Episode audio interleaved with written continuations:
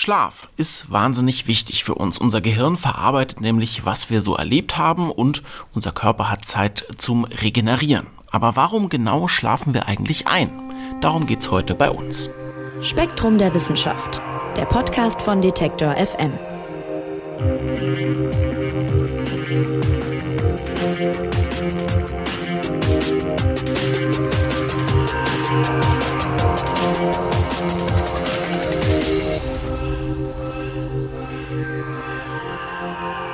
Man muss sich das mal vergegenwärtigen. Jeden Abend legen wir uns hin und fallen dann in einen ja wirklich bemerkenswerten Zustand. Wir sind nämlich einfach mal für mehrere Stunden bewusstlos und wachen dann irgendwann von selber wieder auf. Tag für Tag passiert das und Forscherinnen und Forscher wissen noch gar nicht so genau, was denn eigentlich der Auslöser dafür ist. Ein Anhaltspunkt, kurz vor dem Einschlafen kühlt unser Körper rapide ab. Und vielleicht erklärt das, warum wir denn eigentlich am Ende einschlafen. Und genau darum geht's in der neuen Ausgabe von Gehirn und Geist. Und Redakteurin Anna von Hopfgarten wird uns berichten, was es denn dazu gerade so an aktueller Forschung gibt. Hallo Anna.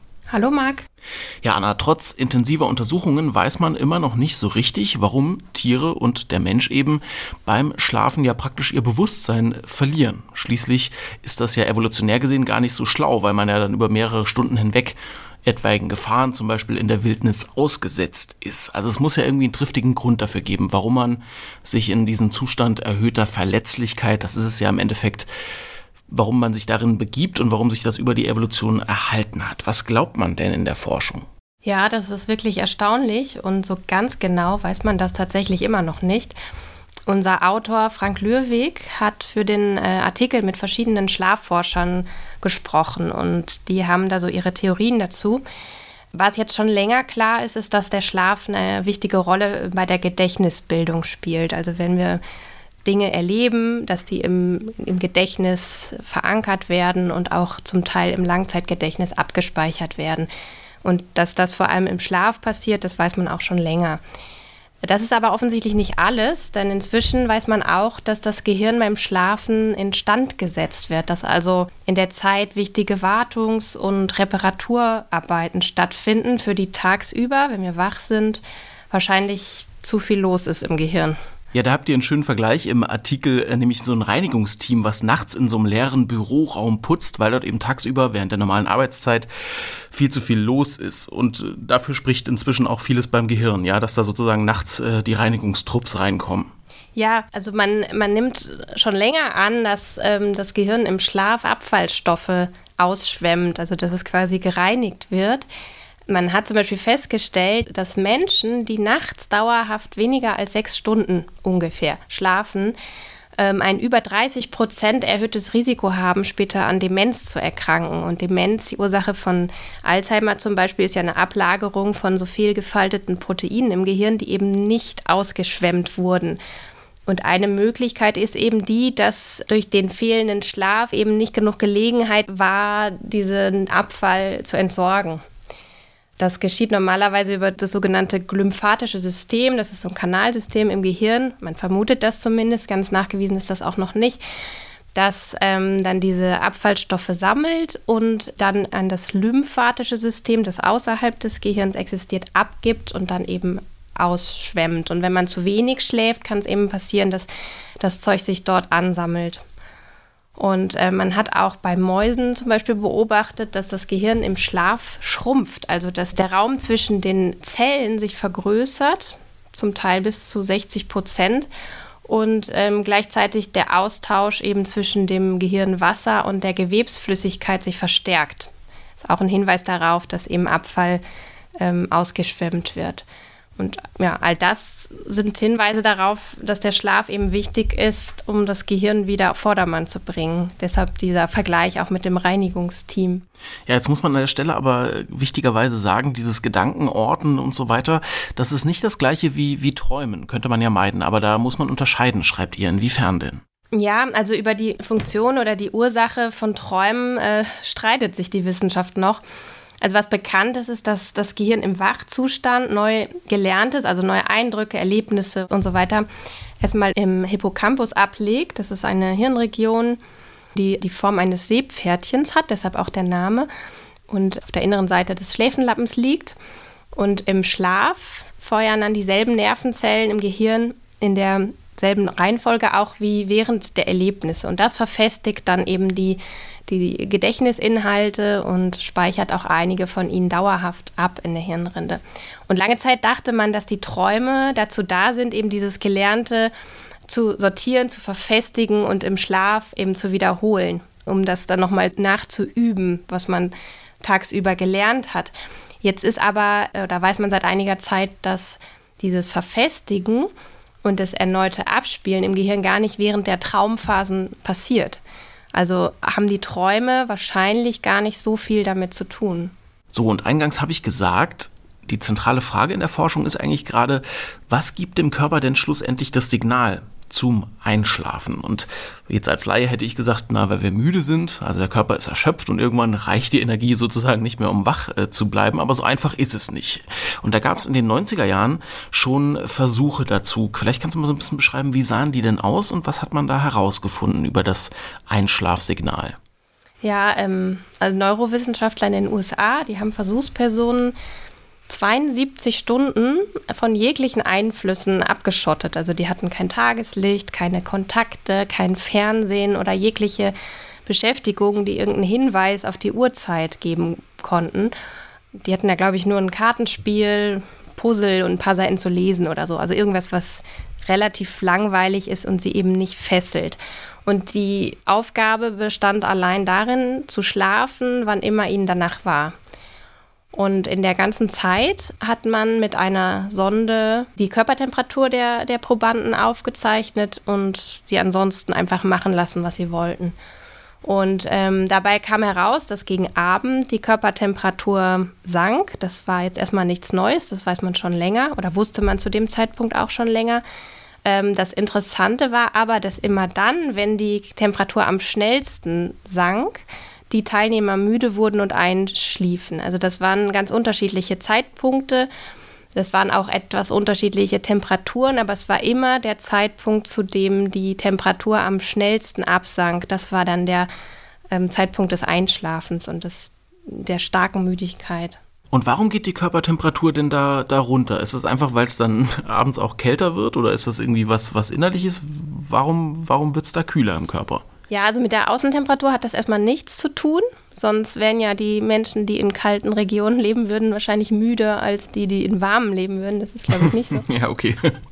Ähm, also das scheint einen gezielten Kühlungsmodus zu geben, der die Temperatur aktiv runterfährt. Ähm, da hat so ein Londoner Team neulich äh, kürzlich einen äh, neuronalen Mechanismus bei Mäusen entdeckt, der wohl sowohl das Auskühlen als auch die Müdigkeit steuert.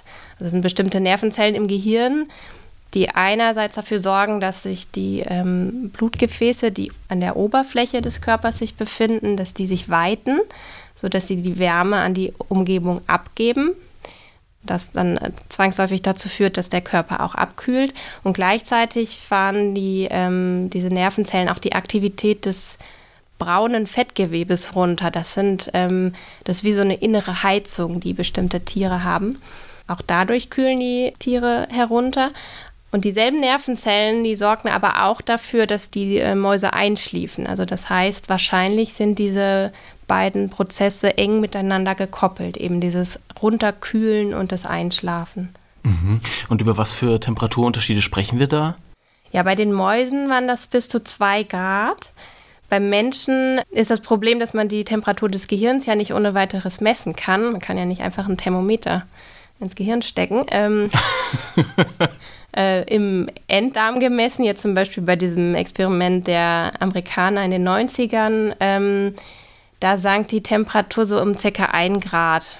Bei manchen mehr, bei manchen weniger, aber so etwa von rund 37 auf rund 36 Grad.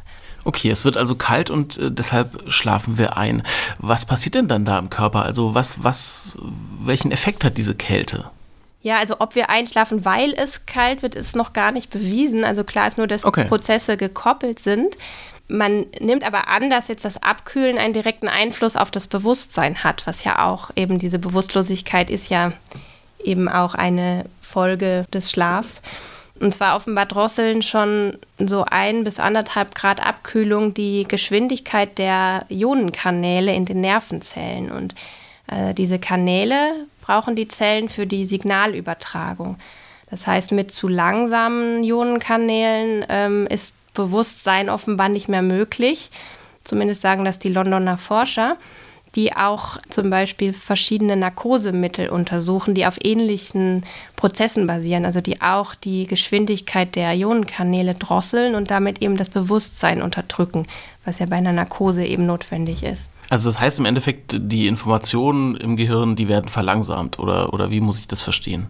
Genau, also das ist jetzt ein, ein Hinweis zumindest darauf, dass die Signalübertragung verlangsamt wird und damit die Informationsübertragung und für Bewusstsein sind auf jeden Fall ist eine schnelle, zügige Signalübertragung nötig.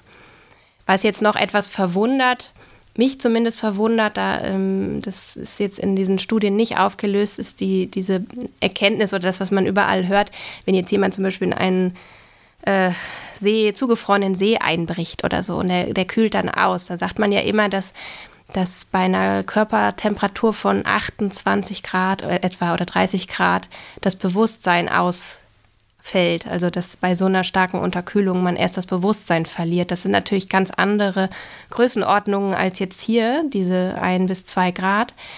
Ich vermute nur, das ist einfach ein ganz anderer Prozess, weil das eine passive Kühlung ist. Und hier geht es ja darum, dass das Gehirn aktiv über Mechanismen abkühlt und, ähm, die direkt mit dem, mit dem Einschlafen gekoppelt sind. Das sind wahrscheinlich zwei ganz unterschiedliche Prozesse.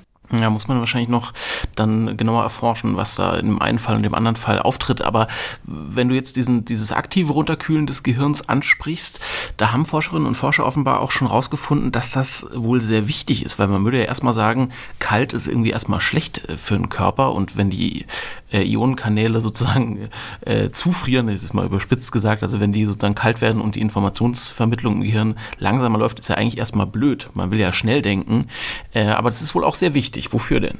Ja, also man vermutet, dass einige dieser vorhin erwähnten Wartungsarbeiten besser klappen, wenn das Gehirn ein bisschen kühler ist. Es könnte zum Beispiel sein, dass die Kälte bestimmte Reparaturgene anschaltet, die eben bestimmte Reparaturaufgaben anstößt, wenn irgendwas defekt ist zum Beispiel.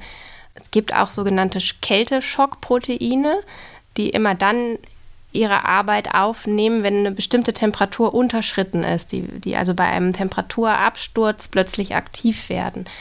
Und man hat festgestellt, dass bei Mäusen, die, die Alzheimer-ähnliche Symptome hatten, also sehr vergesslich waren, dass die ähm, Erkrankung deutlich schneller voranschreitet, wenn denen ein bestimmtes Kälteschockprotein fehlt. Also die, man hat das künstlich ausgeschaltet und hat festgestellt, die Krankheit schreitet deutlich schneller voran. Ähm, das könnte mit dem erhöhten Demenzrisiko zusammenhängen, wenn wir zu wenig schlafen. Also vielleicht werden dann diese Proteine nicht in ausreichendem Maße aktiviert, die anscheinend die Krankheit aufhalten oder verlangsamen können. Aber da ist halt auch noch viel Spekulation. So, und jetzt wissen wahrscheinlich die meisten, äh, Schlaf ist nicht gleich Schlaf. Es gibt äh, ganz viele verschiedene Schlafphasen. Wir machen in der Nacht äh, ganz viele unterschiedliche Dinge und wahrscheinlich dann auch unser Gehirn, nehme ich mal an, oder? Genau, also vor allem bekannt ist der, der sogenannte REM-Schlaf. Das kommt von Rapid Eye Movement, also REM. Mhm, das ist das, wo die, wo die Augen so flimmern, ne? Genau, das kann man ja schön beobachten, auch bei Kindern oder auch bei Hunden oder Katzen. Die haben das auch dass die dann ganz wild hinter den geschlossenen Augenlidern die Augen hin und her bewegen. Ähm, und das ist auch der Traumschlaf, also die, die, das sind die Phasen, in denen wir die wildesten Träume haben. Und dann gibt es aber noch eine andere Art von Schlaf, den nennt man Non-REM-Schlaf, also einfach die Phasen, die nicht REM-Schlaf sind. Ähm, dabei werden die Hirnstromkurven ganz langsam und synchron, also man ist da deutlich ruhiger. Und genau, wenn wir einschlafen, beginnen wir meistens in dieser Phase. Und äh, interessanterweise hat jetzt ein Forscherteam aus Bern, glaube ich, aus der Schweiz, kürzlich entdeckt, dass der Körper während des REM-Schlafs, also den, während des Traumschlafs, nicht in der Lage ist, seine Temperatur konstant zu halten. Also kann sich weder vor Auskühlung noch Überhitzung schützen, was im Non-REM-Schlaf tatsächlich noch passieren kann. Also da kann der Körper aktiv dagegen steuern. Das geht anscheinend im REM-Schlaf nicht. Und das ist wohl eine Erklärung dafür, eine mögliche Erklärung, warum Warmblütler eben immer zwischen diesen beiden Phasen hin und her wechseln. Und ähm, je größer zum Beispiel das Tier ist, desto länger dauert auch ein Zyklus in der jeweiligen Schlafphase. Also vielleicht, weil kleine Tiere sonst schneller auskühlen würden. Wenn jetzt die REM-Phase zu lang wäre, dann würden die vielleicht zu schnell auskühlen oder eben überhitzen. Deshalb switchen die dann schneller wieder in den Non-REM-Schlaf. Ach, okay. Man würde sozusagen, wenn man zu lange in dieser REM-Schlafphase ist, einfach dann womöglich auskühlen, wenn es jetzt, sagen wir mal, zum Beispiel draußen äh, zu kalt ist und muss dann immer wieder zurückwechseln, damit das Gehirn wieder äh, sagen kann, hier, bisschen anheizen. Genau, ist eine Erklärung. Es gibt auch noch viele andere Erklärungen, weil nur im REM-Schlaf zu sein, wäre auch nicht gut, weil in dem Non-REM-Schlaf eben diese ganzen Gedächtnisprozesse ablaufen. Das heißt, ohne den geht es wirklich nicht. Ähm, ohne REM-Schlaf können wohl Menschen zumindest auch auskommen. Also wir, wir, schützen uns ja so auch vor Auskühlung durch Decken und so weiter. Ähm, das ist sicher nicht der einzige Grund, aber eben dieser eine Forscher nimmt an, dass das wohl einer der Gründe ist, warum man immer äh, hin und her wechselt zwischen diesen Schlafphasen. Und es gibt auch die Annahme, dass im Schlaf äh, die Synapsen sozusagen runtergeregelt werden. Du hast das schon so ein bisschen angesprochen mit der Verlangsamung der Prozesse im, im Gehirn. Vielleicht kannst du nochmal erklären, wie funktioniert das mit den Synapsen und, und was könnte da nachts passieren? Ja, genau, das ist noch eine weitere Erklärung dafür, warum wir überhaupt schlafen müssen. Und zwar hatte ich ja auch gesagt, dass Nervenzellen eben chemische Informationen austauschen, also über diese Ionenkanäle.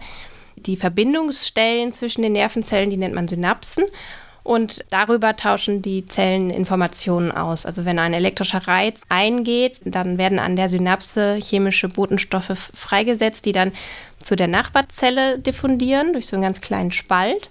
Und wenn sie dort ankommen, dann ähm, treffen sie dort, dort auf Ionenkanäle, die äh, bestimmte Prozesse in Gang setzen, was dann wiederum einen neuen elektrischen Reiz auslöst, der dann weiter wandert entlang der Nervenzelle eben zur nächsten.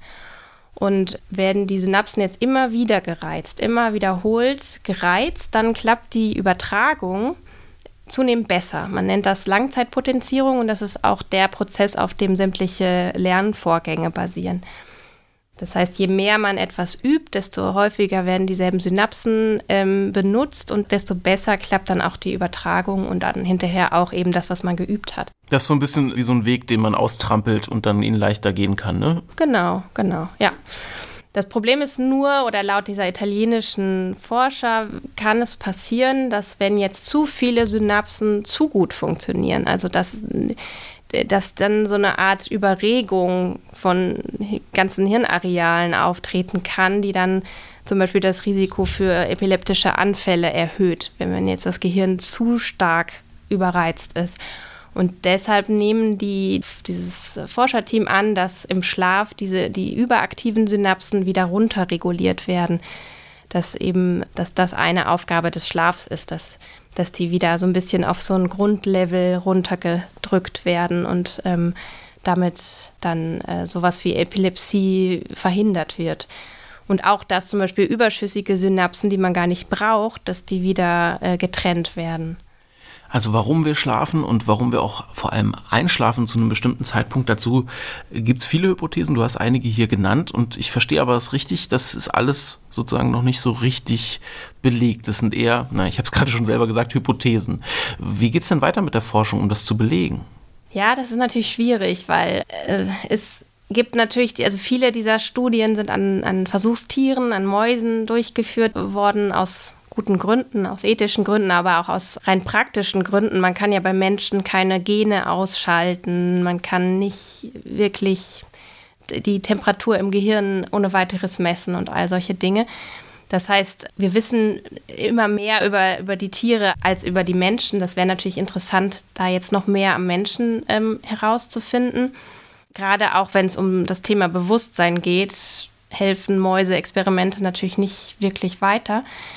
Wo ich mir vorstellen könnte, wo noch einiges an Potenzial steckt, ist in diesen äh, Studien zu den Narkosemitteln, also wie jetzt Narkosemittel das Bewusstsein beeinflussen und, und welche Parallelen es da zum Schlaf gibt.